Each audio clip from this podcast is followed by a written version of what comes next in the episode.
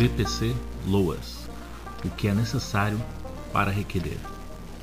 Desde 2016, para você requerer o BPC, que é o benefício de prestação continuada, ou LOAS, é necessário que você seja inscrito no CAD único, que é o cadastro único para programas sociais.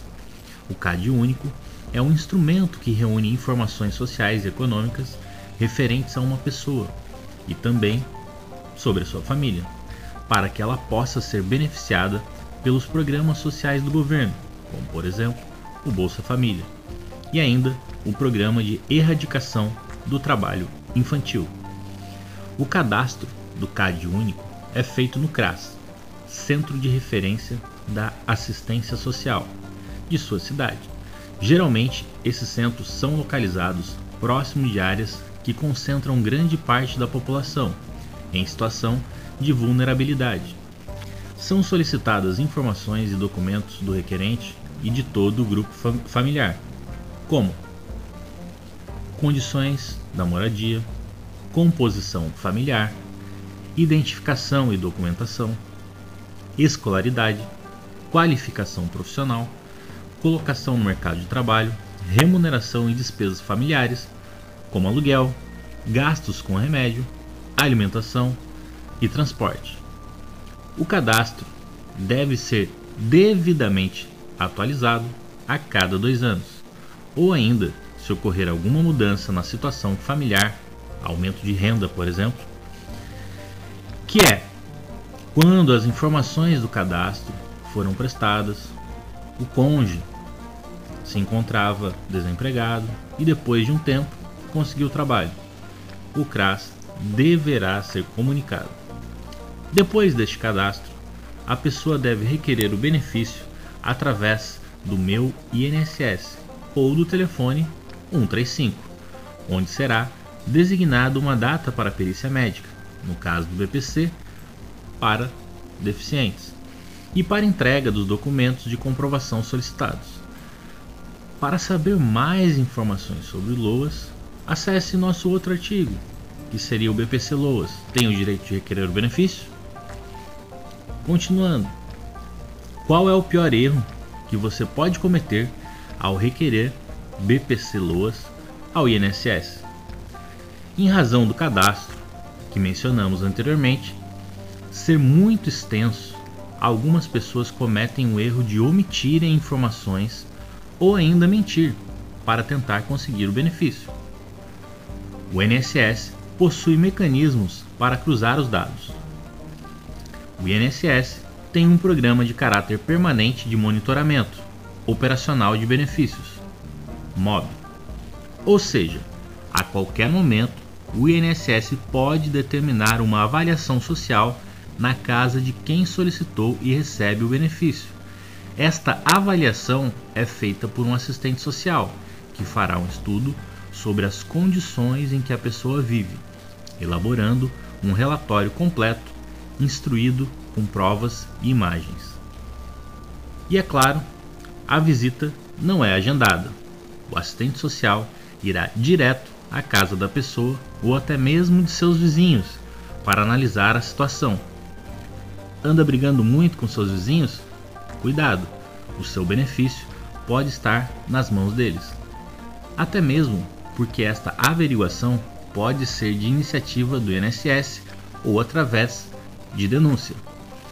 Caso seja confirmado a falsidade das informações, mudança na realidade social ou qualquer outro fator que seja contrário às exigências, o INSS deve instaurar um procedimento administrativo para tomar as providências necessárias.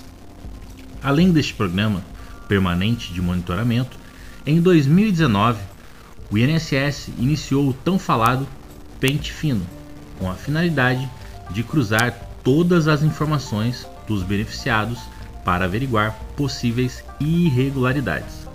Mais um mecanismo para investigar o recebimento indevido de benefícios. Lembre-se que se o processo está tramitando na via judicial e não no INSS, o juiz pode determinar que um estudo social seja feito também, para averiguar as informações na petição inicial.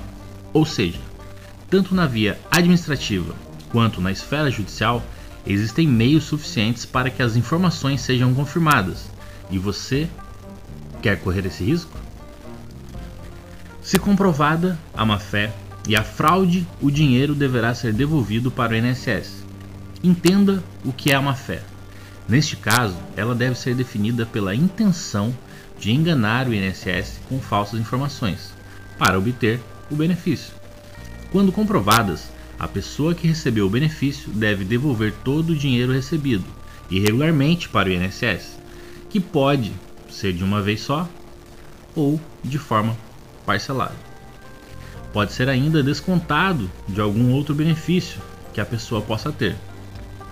Importante: se a pessoa der informações falsas ao advogado, caso ela tenha contratado este profissional para conseguir o benefício, essa pessoa poderá renunciar à causa em qualquer momento do processo e a pessoa que passou as informações poderá ainda responder judicialmente pelo seu crime e ainda por danos morais.